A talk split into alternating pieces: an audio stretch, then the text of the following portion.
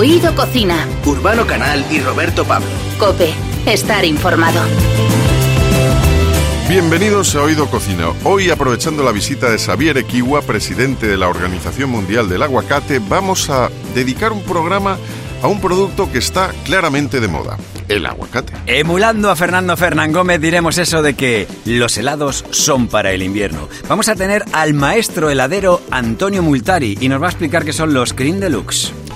Además, aprovechando que vamos a hablar de tendencias en la gastronomía, hablaremos con Lina Alzate, manager de restaurantes de Open Table, sobre las tendencias en gastronomía para este 2020. Sabremos todas y cada una de las cosas que se van a llevar sobre la mesa. Y como estábamos diciendo, un programa dedicado al aguacate, pues no nos podía faltar una tosta muy especial. Nuestro cocinero, Miguel Rivet, nos va a hacer una tosta donde el ingrediente fundamental y principal es el aguacate. Vamos a tener a sabor guacamole, mi hermano.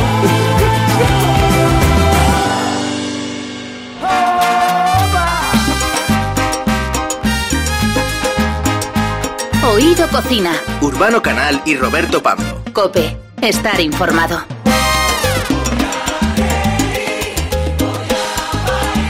El aguacate se ha convertido en uno de los alimentos más populares en todo el mundo. En España cada vez consumimos más y no somos los únicos, está claro. Esta fruta de origen americano ha ido calando en nuestras mesas a través de la cocina mexicana, pero no solamente. Hoy producimos aguacate para otros países y consumimos cada vez más cantidad de este alimento tan rico como saludable. Además, eh, gracias a las últimas innovaciones, el cultivo del aguacate consolida su estrecha relación con el medio ambiente, con avances que permiten producir un kilo de este superalimento usando un promedio de 600 litros de agua, muy por debajo de la que se gasta al producir otros frutos y ciertamente muchísimo menos de lo que cuesta producir un kilo de pollo o de ternera.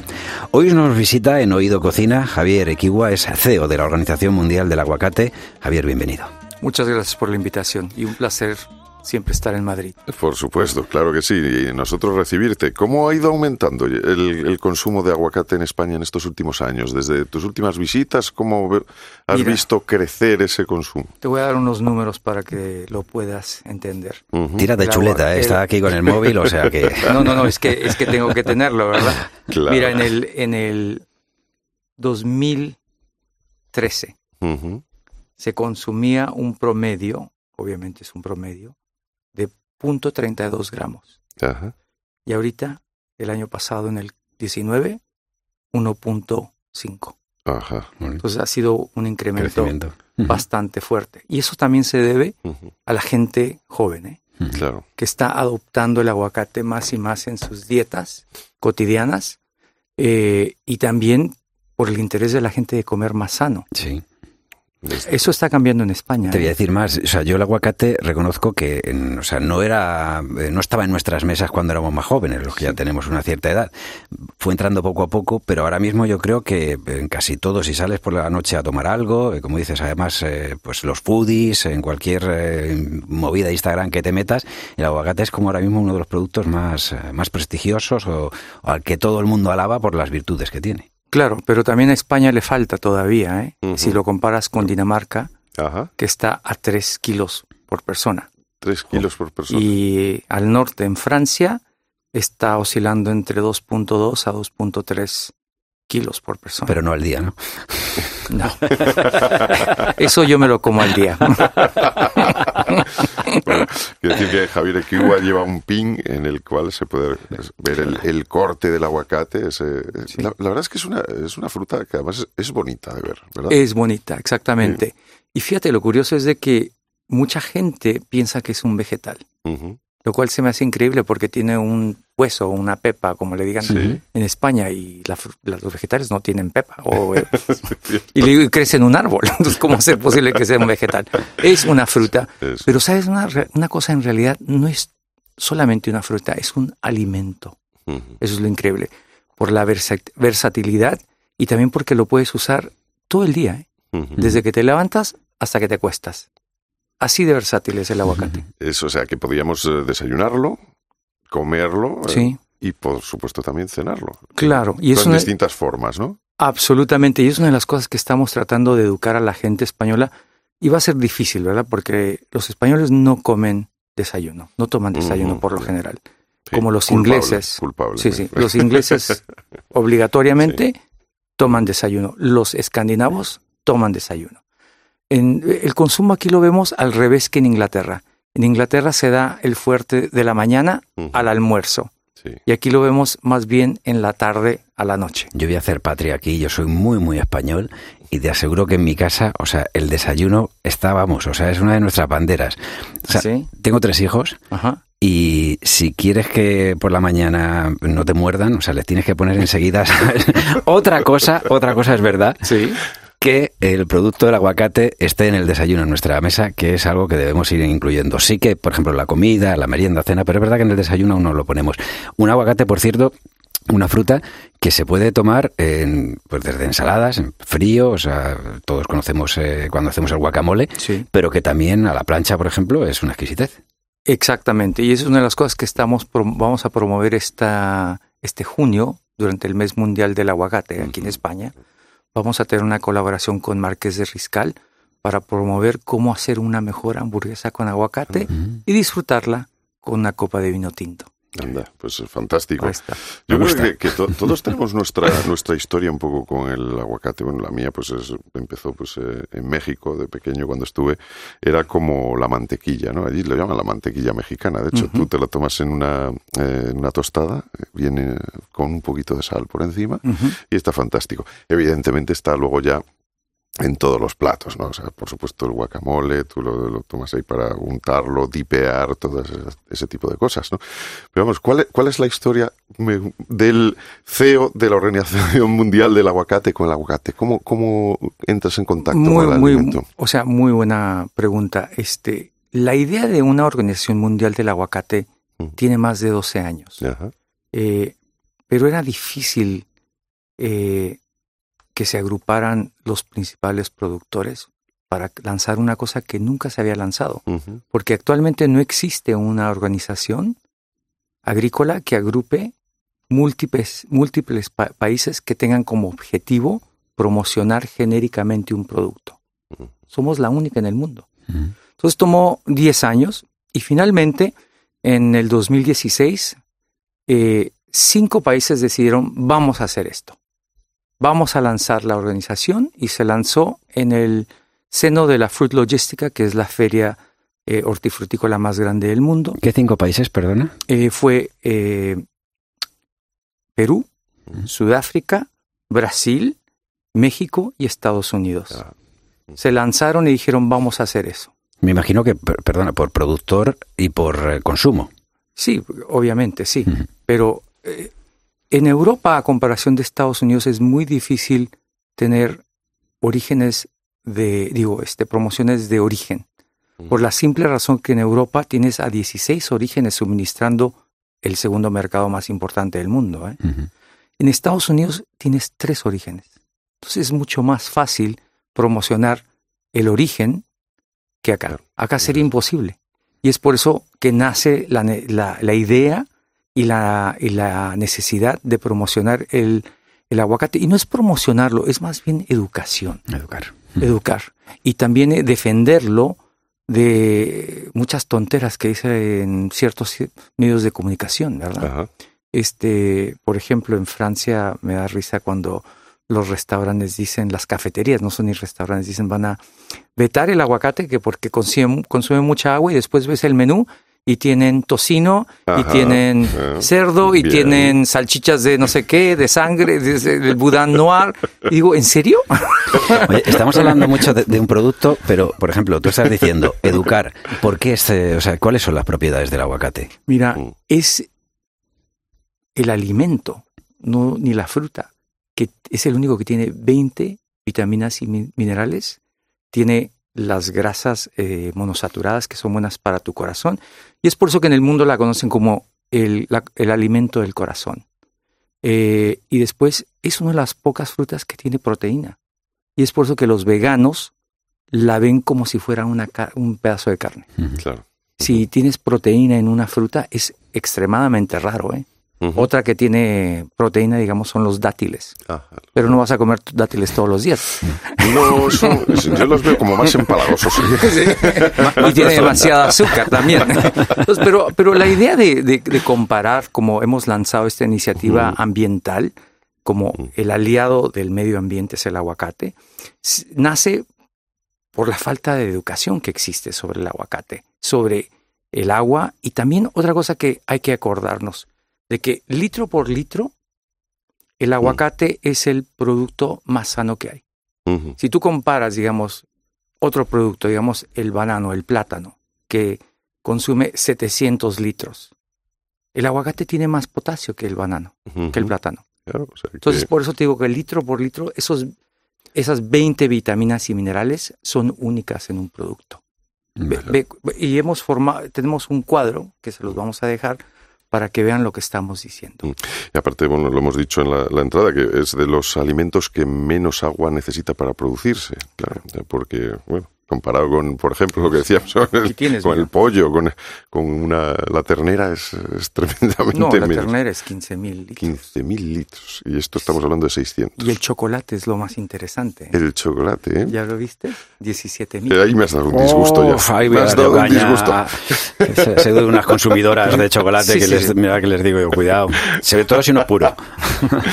Bueno, la popularidad del aguacate le ha llevado a conquistar la guía Michelin. De hecho, tenemos aquí una- un, un ejemplar que nos puedes explicar, Javier, Claro. qué es, porque está la guía Michelin con su color rojo, pero luego tiene un verde característico por ahí y sale la- el anagrama del, del aguacate. ¿Qué es esto que tienes en las manos? Tiene hueso dentro. Sí, mira. Tiene- aquí, aquí está. Mira, eh, mira, efectivamente, la relación con la guía Michelin nace con la revelación de las estrellas para el Reino Unido en el 18, En octubre del 18. Eh, hablamos con ellos por un año y la guía Michelin, curiosamente, nunca se había acercado a un producto fresco. Siempre es como champán, Mercedes-Benz, las marcas de lujo. Y, y nos dijeron, nos encantaría hacer algo con ustedes. Lanzamos con ellos la, la revelación para el Reino Unido en el 18 y después nos invitan en el 19 a tres revelaciones de las estrellas. Nos invitaron, obviamente, a la que es la Biblia de la gastronomía, este- esta guía Michelin de Francia, que es de más de mil hojas, 1600 hojas. eh, nos dejan eh, usar los colores de la de nosotros que son verde en la portada de la guía y esto es lo que le entregamos a la prensa y a clientes, ¿verdad? Ujú. Hombre, la vista es formado, o sea, directamente. O sea, Es único esto. Sí, ¿eh? sí, sí. Y después este nos invitan de nuevo para lanzar eh, la guía en California, que fue la primera guía Michelin para un estado. Ajá. en Estados Unidos y después terminamos el 19 con la de los países Benelux. Y ahora en enero me, hicieron el honor, nos hicieron el honor de invitarnos a entregar el primer premio al chef más joven de los Países Bajos. Entonces, eso te demuestra eh, cómo también la guía está tratando de no modernizarse, pero adaptarse a lo que los chefs están actualmente usando. Hombre, la consideración, yo creo que eso es lo más importante, ¿no? Que una guía tan prestigiosa como Michelin Mm, considere claro. de repente que un producto como el aguacate Sí. puede tunear eh, lo que serían sus colores, su emblema, su todo, ¿no? O sea que Efectivamente. Javier eh, Cuba, que eres eh, CEO de la Organización Mundial del Aguacate, seguro que ahora mismo muchos de los oyentes de Oído Cocina están pensando y diciendo, ¿y cómo consume Javier el aguacate? ¿Cómo es la, ¿Cuál es la forma que más te gusta? Buenísima pregunta, porque yo soy lo que le llamas, lo que le llaman en inglés un heavy user. Heavy user. O sea, un- vamos, un usuario con, contumaz, digamos. Esta mañana, por ejemplo, te digo lo que en el hotel siempre ya me conocen y siempre me hacen un smoothie de aguacate con este leche de almendra, Sí. eh, chia seeds, eh, un poquito para darle un poquito de sabor con jugo de naranja y Mm. unos arándanos. Y arándanos. Ahí está. Eso es lo que yo desayuno en la mañana y una tostada con aguacate. Caramba, es, eh, bueno, la- las semillas de chía, el aguacate, El la arándano. del arándano, eso le- o sea, es- ya, ya es un desayuno Muy o sea, potente, muy poderoso, porque ¿eh? te, Sí. te llena demasiado. vigorizante, ¿no? Y, y eso es por eso que también el aguacate te ayuda a perder peso, porque es este te llena muy fácil. Y después para el almuerzo voy a comer de seguro una ensalada con aguacate. Con aguacate, claro, eso es. Y lo- solo hay que ver tu tez. O sea, que, que te conserva. Tiene 176 años y no aparenta Sí, ni 30. exactamente. exactamente. Pero me la vivo comiendo superalimentos. Y yo, yo tengo una dieta básicamente vegana hasta la cena. Ah, En la cena es cuando yo puedo introducir un pedazo de pollo o pescado. o pescado. Y una vez Vale. al mes eh, carne de ternera. Vale, una vez al mes eh, nos permitimos ese. Exactamente. Bien, bien, bien, bien. Eh, aquí en España eh, producimos, lo decíamos también antes, cada vez más aguacate, ¿no? Aquí hay, por ejemplo, pues está en la, la Axarquía en, eh, en Málaga, ¿no? Hay algún Exactamente. Bueno, ¿cómo es la calidad del aguacate producido en España? Porque yo recuerdo, claro, años atrás, pues no, no había, no, no se podía equiparar un poco a los aguacates que, que yo he probado en México, por ejemplo. ¿no? Claro. Pero ahora, ¿cómo es esa calidad? ¿Cómo ha ido mejorando? Excelente. Y te voy a decir, este, eh, en mayo del 19 llevamos, hicimos la primera, el primer viaje de prensa a Málaga Ajá. y fue un gran éxito. Este, pero Málaga no es el único que está produciendo aguacates. ¿eh? Ahora tienes todo el Levante español, Sí. tienes este Cádiz, tienes Huelva y tienes Valencia. Y curiosamente recibimos noticias de que también están cultivando aguacate en un microclima en Galicia. Anda. bueno. Qué interesante, ¿verdad? Sí, sí, sí. Porque en Galicia como que el clima... mm, Sí, no pero hay acompaña, un- me parece, pero, Pero hay un microclima. Pero obviamente la cuna del aguacate en Europa es Málaga. es Y, Y, y el, ¿qué te iba a decir? El, el hueso, eh, ¿qué es lo que se siembra? Y ese, por ejemplo, en nuestra casa, porque un día te comes aquí un aguacate, ese hueso, que hay tantas, desde que no oxidas y vas a hacer guacamole y lo Sí, dejas sí. y tal, ese hueso, ¿cómo lo podemos utilizar? eh, fácilmente lo, lo- lo- le pones dos palillos y lo pones como en un vaso de agua y va a brotar. Va a brotar. Y curiosamente que dices eso, porque mucha gente lo ve como una cosa muy de moda en Estados Unidos. Les encanta, o sea, nunca, o sea, va a llegar a una planta, ¿verdad? Y puede crecer, este, pero después lo tienes que poner en el suelo. Claro, pues, pues, eh, ya, hombre, Pero lo puedes hacer en tu casa, eso, eso es fácil, ¿eh? Y es, y es muy potente, se, inmediatamente te va a dar la. Además, además, ¿qué es eso? Es, esa semilla tan, tan grande. Lo que hablabas tú de eso, de que hay gente que lo deja y para que parece que se oxida menos. ¿no?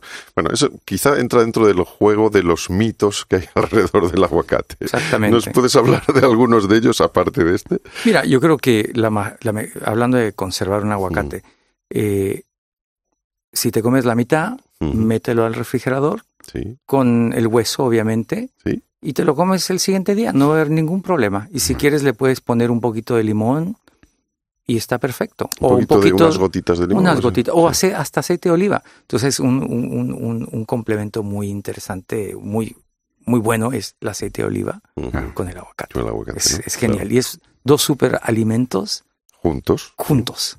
Fantástico. Pues eh, Javier Ecua, que Equiwa, como decimos, Equiwa. Equiwa, perdona. No, no hay problema. Un poco complicado. Sí, lo sé. ¿De dónde eres? Mira, yo soy de California. De California. Soy de origen mexicano y origen vasco. Anda. O sea que el, el kiwi, bueno, es, es, Sí, es una cosa, eh, no se sabe, es una cosa No media... se sabe de dónde procede. No, no se sabe, es como el idioma vasco, no se sabe de dónde viene. Eso está muy bien. Es, es- es- es como el aguacate, es internacional. o sea Sí, que- es súper internacional. Que CEO de la Organización Mundial del Aguacate, te agradecemos mucho que hayas estado con nosotros. World Organization, ah, no, World Avocado Organization. Un placer y gracias por su tiempo. Gracias, Javier. Un Oído Cocina. Urbano Canal y Roberto Pablo. Cope. Estar informado.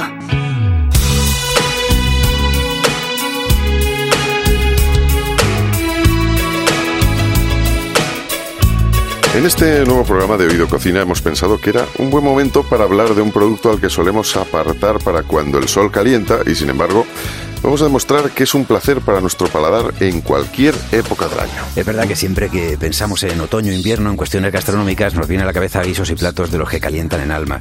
Eh, escribió Fernando Fernán Gómez que las bicicletas son para el verano y los helados.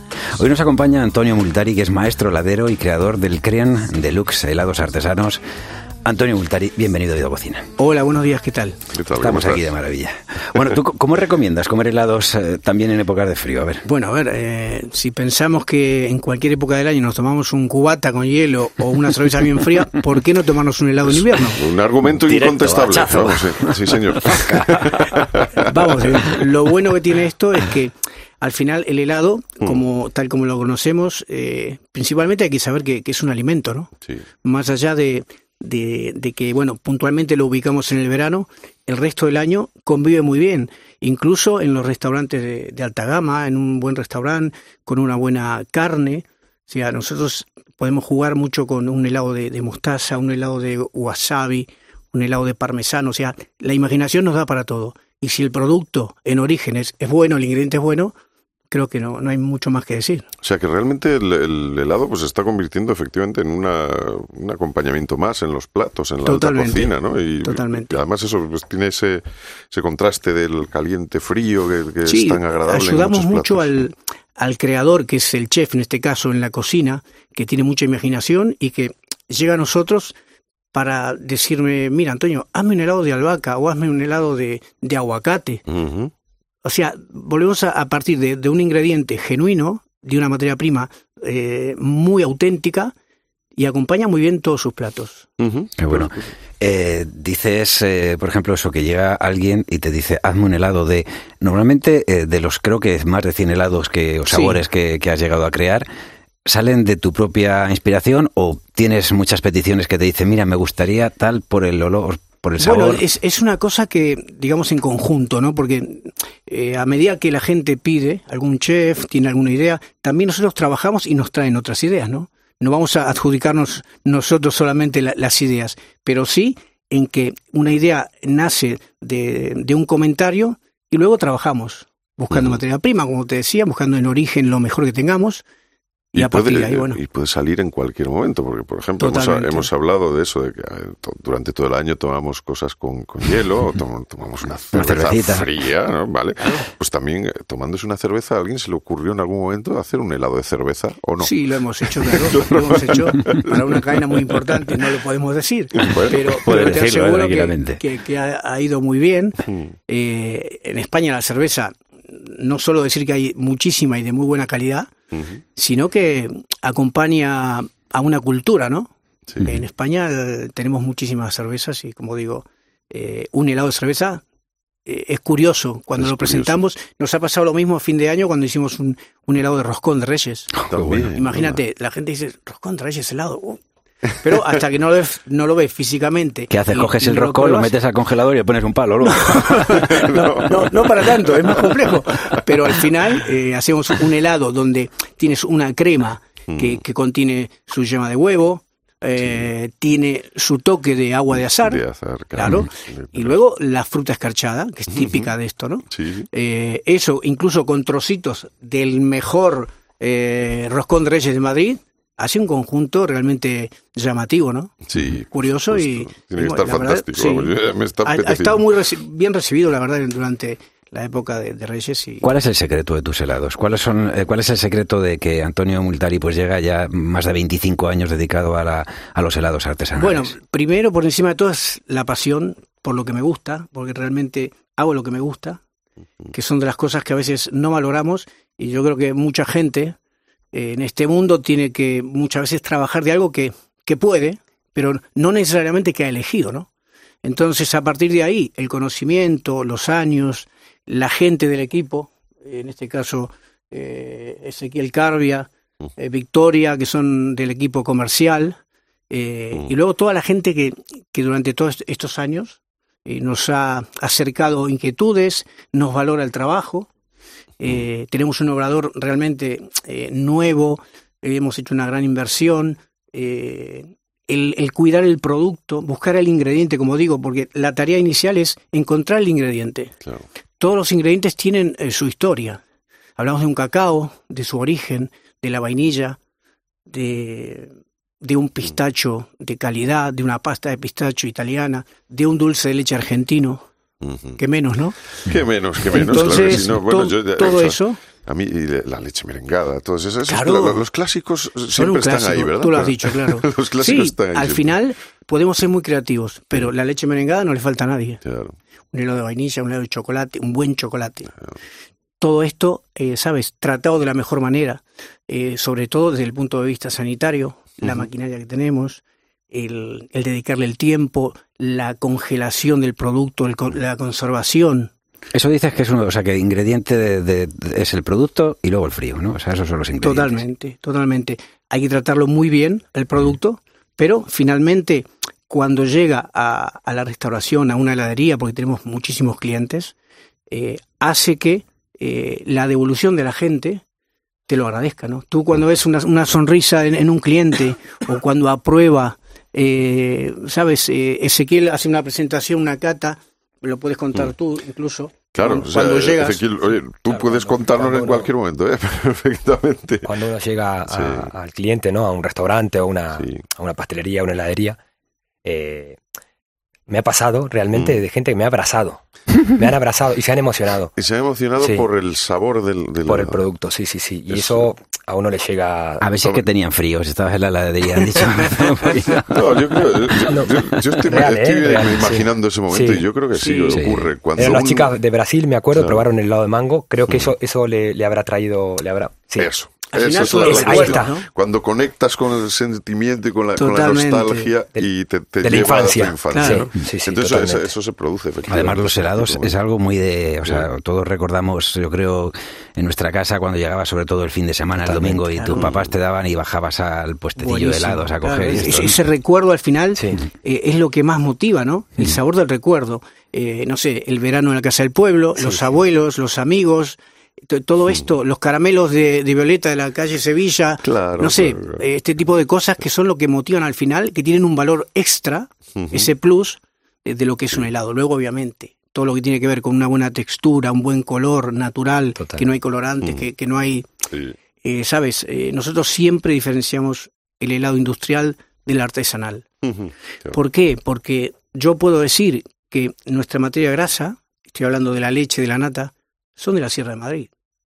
Y me gusta decirlo, porque muchas veces es muy, dif- muy difícil contar cuando baja un tío con un cubo de un camión que ese helado es distinto al mío. Entonces, hacemos muchas visitas a la fábrica para contar esta historia. ¿no? Claro, tenemos, por ejemplo, bueno, ya has dado una pista, ¿no? La proximidad, eh, los alimentos de proximidad. ¿Qué, qué más diferencias hay entre, pues eso, ese producto artesano que vosotros mm, trabajáis Bueno. con el industrial? Totalmente. eh, hay una cosa muy, muy eh, común que es el ingrediente, eh, que es un ingrediente más, aunque no lo parezca, es el aire. ¿El aire? Pero nos pasa que eh, nuestro helado artesanal puede tener un, un- un porcentaje de aire de alrededor de entre un 25 y un 35 de aire, que eso lo da la maquinaria y el frío. O sea, a medida que se va batiendo el helado y se le aplica frío, la proteína tiene la capacidad de absorber aire Pero no puede absorber más de esa cantidad, un 35, un 30, ¿sabes? Un helado industrial, por la maquinaria que se usa, puede forzar el aire. ¿Qué quiero decir? Se le puede incorporar más aire del que realmente puede absorber. Entonces, cuando tú vas a un supermercado, cualquiera sea, coges un cubo de 10 litros, pero no son 10 kilos, ¿sabes? Entonces, ahí vemos una diferencia. Incluso nosotros en nuestra etiqueta aclaramos muy bien que son dos litros con tres, pero está su peso al lado. Que tú puedes hacer un cálculo rápido y poder ver que no tiene más de un 30% de aire. De Vamos aire. a hacer una arenga desde este programa, desde ya mismo, para que la gente empiece a consumir helados también en una época como es el invierno, el otoño, o sea, que no lo dejemos solo para el verano. Es verdad que muchas veces el helado yo creo que, que queda ahí un poco, ¿no? Como si fuera un postre, como si fuera un capricho de repente, que cuando vas andando con el crío, va, te dice no sé qué y tal. Sí, sí, sí. Cuando estábamos hablando que es... parte también de ingredientes para nuestra alimentación, o sea, que son sanos, que porque también había ahí la idea, ah, un helado, no sé qué, no, no, que es que un Sí, helado sí, está sí. tratado con productos naturales además, un helado estamos hablando artesanales y lo que nos va a hacer es que, que nos nutramos de una forma pues sana, ¿no? Sí, sí, sí. Está en, la puedes poner en cualquier dieta, desde un, de un chiquito incluso a un anciano. ¿Por qué? Porque tiene el valor del calcio, el valor de la leche, que con todas sus vitaminas, un cacao, los azúcares incluso, que esto dicho eh, así un poco rápido, nuestros helados, a ver, usamos el azúcar obviamente porque un helado sin azúcar no existiría. ¿Por qué? Porque es un anticongelante, pero no excesivamente. Entonces de esa manera tienes una, una crema helada que no sabe solamente azúcar. Y ahí jugamos un poco con las texturas y este tipo de, de cosas que, que al final dan la sensación de, de pasar un momento feliz, ¿no? Porque La felicidad. Eh, tenemos, sí, claro. O sea, todos asociamos ese momento helado a la, la felicidad de, de- de pequeños. ¿no? Totalmente. Tal. Eh, Vamos, que no te estoy lamiendo, ¿sabes? Porque no iba a quedar. porque, porque tú no eres un tío frío, ¿eh? Hay que decirlo. No, bueno, vamos. la sede de Creme Deluxe, que es la, bueno, vuestro obrador de, de Sí. helados artesanos, está en Madrid, en Esto Pinto. está en ¿no? Pinto, sí. Y bueno, ¿cómo, con, ¿cómo trabajáis? ¿A través de restaurantes? ¿También ven- tenéis venta directa? Digo, para que nos esté Sí, escuchando. bueno, a ver, nosotros que eh, tenemos así nuestro obrador, productos. donde recibimos, eh, viene gente eh, de, de particular, ya te digo, Sí. a- llega a través de nuestra página web, y luego el trabajo de- del equipo de, de Ezequiel en la parte comercial. Sí, que lo que un poco nuestros clientes son restaurantes, pastelerías, heladerías, distribuidores grandes, bueno, de todo un poco. De todo un poco. Pues eh, que nada, que muchísimas gracias por habernos acompañado. Eh, Antonio Multari, maestro durante más de 25 años heladero. Cinco años dando placer. Sí, sí, sí. Hombre. O sea, eso- O sea, yo, yo Pocos te digo una cosa, decir lo mismo. me hago una foto ahora mismo eh, con cualquier artista y luego se la enseño a mis hijos y diría, bueno, pues papá ha estado con no sé quién. Mm. Me hago una foto contigo y le digo, eh, maestro heladero, y te tienen en la mesilla allí todos los días y te dan un beso antes de acostarse. o sea que no te digo nada más. Bueno, nada, muchas gracias Un por abrazo. recibirnos y nada, gracias, Ezequiel. los, los- los invitamos a, a consumir más helado y a conocer el producto, porque muchas veces esto es una cosa de que parece que, como te decía antes, todo es igual, pero hay que tomarse un momento para dedicárselo a tomar un helado. Por supuesto. Un abrazo, muchas gracias. Venga, a Gracias. Hasta luego. Oído Cocina. Urbano Canal y Roberto Pablo. Cope. Estar informado. Strangers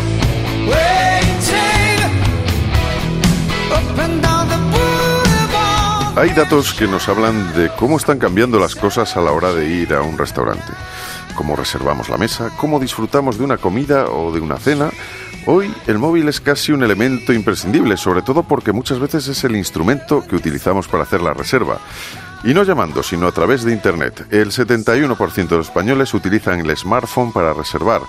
Y tiene mucho sentido porque hasta el 56% hemos tenido que cambiar de restaurante alguna vez porque no nos cogían el teléfono. Bueno, hoy día todos nos fijamos en las ofertas en la web y además solemos dejar reseñas de nuestras visitas a restaurantes y no siempre son buenas. El comensal del siglo XXI es exigente, pero ¿cuáles son las tendencias en este año 2020?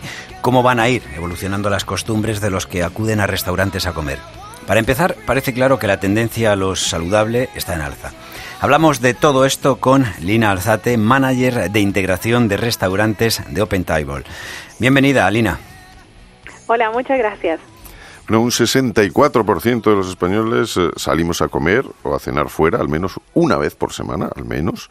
Casi siempre nos ha dado vergüenza ir solos, pero creo que esto está cambiando. ¿Es una tendencia en alza el ir a comer o cenar solo?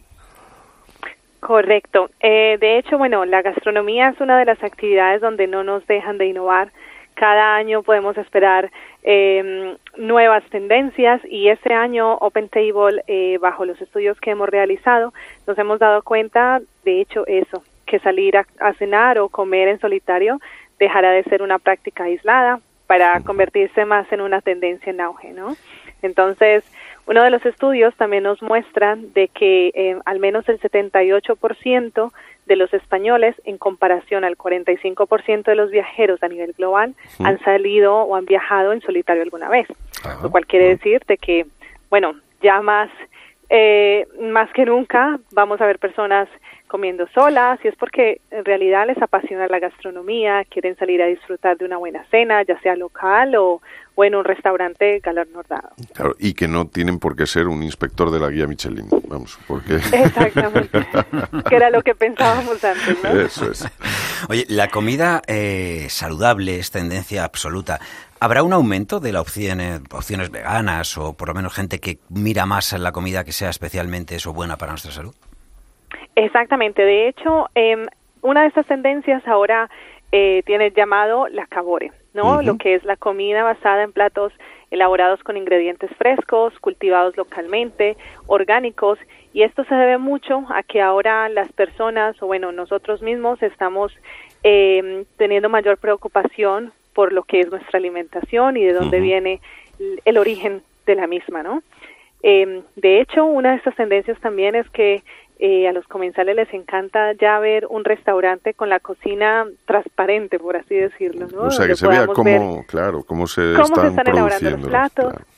Exactamente, que podamos ver qué tipo de comida estamos, bueno, recibiendo o, sí, en particular el tipo de, de ingredientes que se están utilizando en la cocina. Bien, bien. Pues uh, aparte de eso, de la, la cocina local, saludable, eh, la, la cocina se abre ¿no? al público.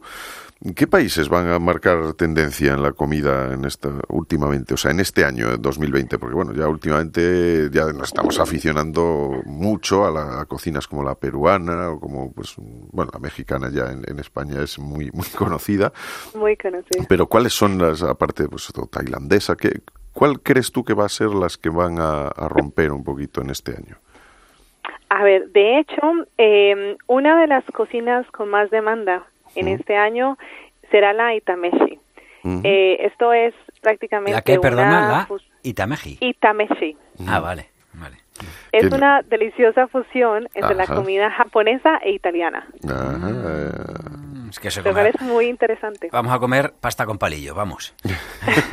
bueno, es, es más, es más difícil todavía. Eh, esta, sí, esta, esta fusión, eh, bueno, ya trae muchas cosas porque, bueno, ya sabemos que la comida japonesa también tiene que ver mucho con lo saludable, bueno, el sushi, todo esto, pero la italiana también es reconocida a nivel internacional en toda el parte. Y, bueno, algo más exótico como lo que sería la tailandesa, eh, todos estos eh, tipos de cocina que ya ahorita tratan tanto el coco, bueno, el limón, todo ese tipo de ingredientes, cada vez es más llamativo para los comensales. Lina, también es posible que eh, tendamos a lo sencillo. A veces se puede cansar la gente de lo sofisticado, pero eh, ¿tenderemos a un emplatado más sencillo o simplemente a que los platos tengan menos ingredientes? A ver, eh, ahora de hecho es, es muy cierto. Lo que podemos decir es que menos es más. Eh, se le está dando más prioridad a- al ingrediente principal como tal, ya sea bien la proteína, ya sea bien eh, el, no sé, la, el, sí, el ingrediente de ese plato que no tiene que traer tanto em, eh, al, alrededor, ¿no? Que antes era que esperábamos muchísima comida y lo veíamos como bien, ahora es un plato mucho más personalizado, eh, bueno, por lo que también es tan saludable, entonces le dan esa prioridad a ese ingrediente. Mm, De acuerdo. Y eh, una cosa que, eh, a ver, a veces parece que a uno le da vergüenza pe- pedir para compartir, ¿no? O sea, en, en los restaurantes esto se va a llevar cada vez más decir, venga, vamos a pedir un- dos o tres platos y los vamos a compartir. ¿Esto se puede hacer? Sí, ¿Sí? De hecho, es ahorita, lo- em, ahora mismo es lo que más se ve, ¿no? Eh, yo con los restaurantes que hablo, cada vez que me envían menús para publicarlos en su perfil, eh, vemos más eh, en lo que dice platos compartidos. Y esto lo incorporan mucho con ofertas al estilo familiar. De hecho, favorece también mucho lo que es em, la conversación, estar un poco más social eh, cuando Claro. vamos a cenar juntos.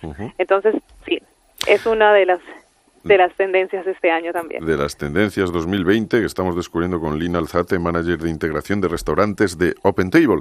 Y una más que nos vas a decir, ¿cuáles son esos eh, ingredientes o esos eh, alimentos que vamos a conocer o que se nos van a volver más, eh, más familiares en este año? Por ejemplo, el sorgo. Es una cosa, a ver, alguno más. Sorgo y alguno más que nos digas. Sí, a ver, es, es estos alimentos, aparte de lo que decíamos, los productos veganos y la alimentación más, más saludable, eh, tenemos lo que son eh, eh, ingredientes que vienen eh, de África Occidental, con origen africano. Y eso tiene que ver como, por ejemplo, el tef o el mijo, también Sí. es uno de ellos. Las semillas de la flor de loto Sí. eh, es uno de esos snacks que, que ahorita están prácticamente en todos lados por, por su alto contenido de antioxidantes. Anda. O sea que además son saludables. Exacto. Lina, ¿a ti te gusta el aguacate? Me encanta. ¿Sí? A ver, venga, ¿cuál es tu la forma de, de- de- de ingerir lo que más te gusta? Me encanta el mousse de chocolate con aguacate. El mousse de chocolate. ¿Y, y lo sabes hacer o lo pilla ya no, siempre me elaborado? encan- ya me encantaría. Pero de hecho, eh, en muchos lugares donde viajamos, eh, encontramos ya restaurantes que solo se dedican a- al aguacate. Sí, sí, sí. O sea que, Y es bueno, ahorita el boom, ¿no? ¿De dónde eres, Lina? Yo soy colombiana. Colombiana, vale. O sea que bueno, también eh, ahí el aguacate también forma parte de vuestra de vuestra gastronomía y estamos aprendiendo Total. mucho, muchísimo. Estamos aquí con eso, en la cocina itamesi, el, el uso del tef, por ejemplo, y el mijo, la- las semillas de flor de loto. Que la cocina se va a abrir un poco al público y que podemos compartir Mira, todo plato. y, y sobre todo con nosotros mismos también, porque podemos ir solos. O toda cocina que lleve la palabra Messi tiene que ser buena. Ah, aquí ha salido el futbolero que llevamos dentro. Pues Lina Alzate, manager de integración de restaurantes de Open Table. Muchísimas gracias, un abrazo. A Un beso, Lina, ustedes, adiós. muchas gracias. Hasta luego. Oído Cocina. Urbano Canal y Roberto Pablo. Cope. Estar informado.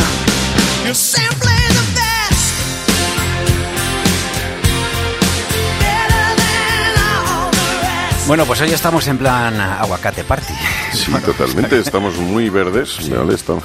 Bueno, y con ciertas edades ya sabes, uno es un poquito bueno, viejo está verde. verde, Mejor verde. ser viejo aguacate. Bien, vale, sí. Bueno, que tenemos a Miguel River. Miguel Rivet, ¿qué tal? Muy buenas. ¿Qué tal? Buenos días, ¿cómo estáis, chicos? Bueno, cuéntanos primero que sabemos que últimamente en Zaragoza eh, los moñicos están disfrutando de, de esa gran mano que tú tienes a la hora de elaborar grandes platos, sobre todo italianos, creo, ¿no? Efectivamente, bueno, hemos abierto ahora un restaurante italiano, eh, se llama Gonzo Bitter Bar y está en la Plaza de los Sitios de Zaragoza. Es una coctelería, porque nosotros siempre trabajamos la coctelería y también tenemos una carta corta, corta pero rica, eh, que tenemos pastas y entrantes fríos, todo de cocina italiana. Todo o sea que estáis italiana. más que invitados cuando queráis. Tienes lo que nos falta a nosotros, pasta. Efectivamente, estamos forrados, estamos forrados. De pasta con Miguel River. Oye, vamos a hacer una receta porque estamos dedicando un poco el programa. eh, Estamos haciendo un especial aguacate porque hemos hablado con el presidente de la, bueno, la Asociación del Aguacate, la Organización Mundial, Mundial. del Aguacate, Sí. nada menos.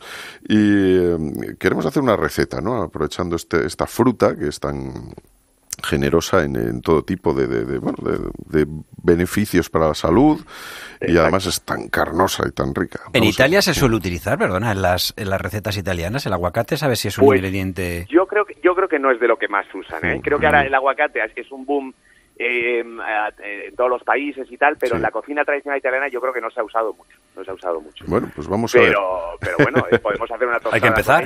con perfectamente. Mira, lo que lo que habíamos propuesto aquí es hacer una tostada que nos puede servir para desayuno, un desayuno completo, incluso de brunch, Vale. ¿vale? Entonces sería una tostada de aguacate con pan de centeno. Vale. ¿vale? Eh, el pan de centeno es este pan que tiene una miga como oscura, que en muchos sitios le llaman el pan negro, Sí. Ujú. ¿vale? Y es, un, es, un, es, un pan- es una miga muy densa y es un pan que posee eh, menos contenido en gluten, ¿vale? Entonces eh, se digiere mejor, eh, luego aparte eh, tiene menos azúcares, o sea, es, es como un pan más sano que, que, que el pan que, que, que, como que comemos toda la vida. Y encima esa miga densa pues nos viene muy bien para nuestra tostada. Pues venga, dale caña. Entonces, eh, en nuestra tostada haríamos, eh, llevaría pan de centeno, Sí. aguacate, una crema agria o creme Ujú, que es sí. eh, como una nata semimontada eh, eh, que lleva un toquecito de limón, por darle ese toque cítrico.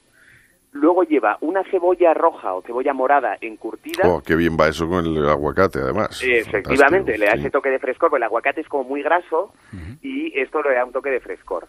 Y luego llevaríamos un poquito de aceite de oliva virgen extra en la base de la tostada y, y huevo escalfado. Un huevo escalfado o un huevo a la plancha, que también es, es más sano que el huevo frito Mm, y le va a dar también ese contraste que, que- que es muy bueno. No sabía yo que maridaban bien, fíjate, el aguacate y el huevo. Pues, pues sí, sí, se puede- nosotros lo hemos probado y, y nos ha encantado. Entonces, bueno, es la propuesta que hacemos. Ahora, sin huevo también queda fenomenal. vale, ¿vale? fantástico. Entonces, eh, lo Hombre, que de lo haríamos- que has dicho te digo una cosa, es lo más fácil que tengamos en la nevera, el huevo. Efectivamente, el huevo y todos lo sabemos hacer. O sea, que esto, eso es- Hombre, y el que no tenga aceite de oliva en casa es que no tiene, no tiene perdón. Es que no es español, hombre, claro, efectivamente.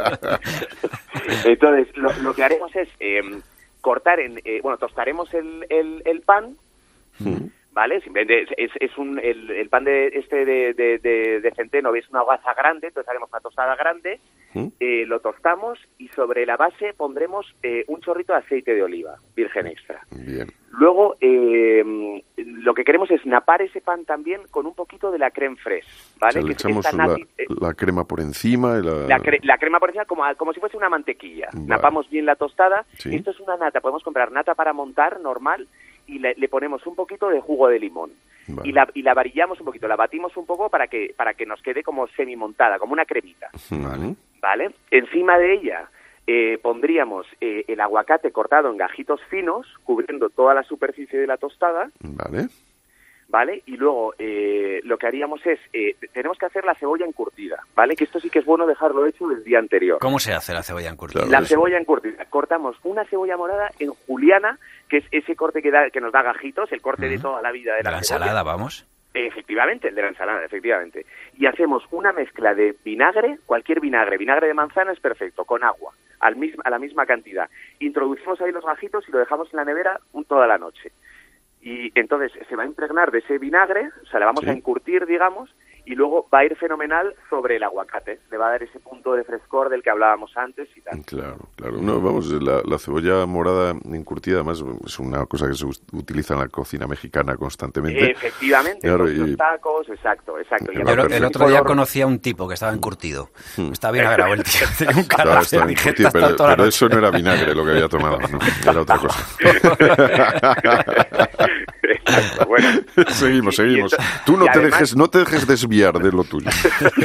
que me sacáis siempre, me sacáis. Entonces, esta cebolla, aparte, lo que tiene es que eh, se nos queda con ese morado tan bonito que parece incluso como artificial, Sí, pero que y luego con el verde del aguacate y tal, pues ya la presencia de la tostada va a ser ya es fantástica, sí, claro que sí. Exacto.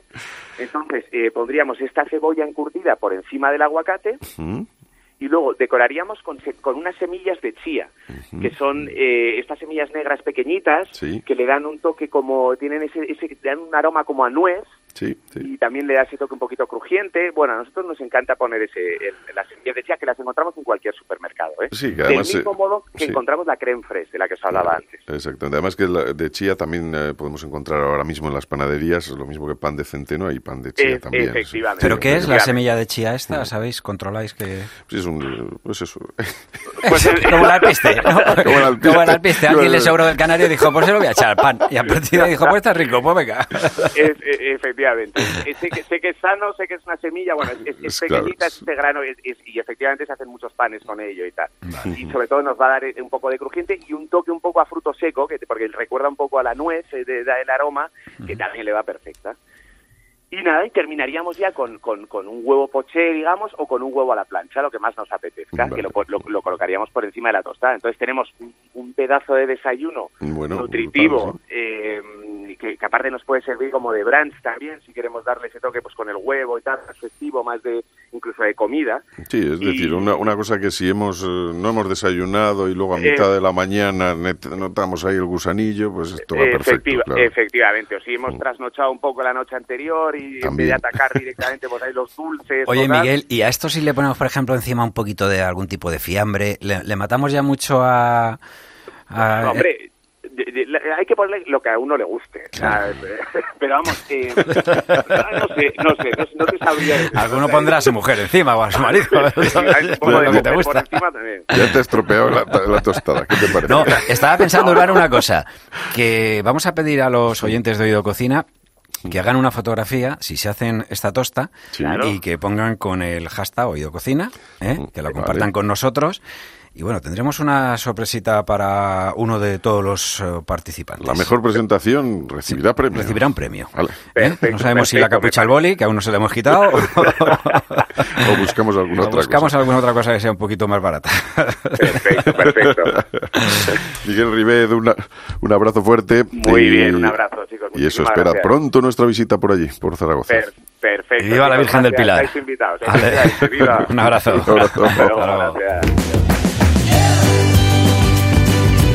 Esto ha sido todo por hoy en Oído Cocina. Hemos disfrutado del aguacate, de algunas de las tendencias que vamos a tener este año. Pues si quieres seguir disfrutando con nosotros, recuerda que puedes escuchar este programa o los que hemos tenido a lo largo de otras temporadas en nuestras redes sociales, en Instagram En Facebook y en Twitter. somos Oído Cocina Cope. Oído Cocina. Urbano Canal y Roberto Pablo. Cope. Estar informado.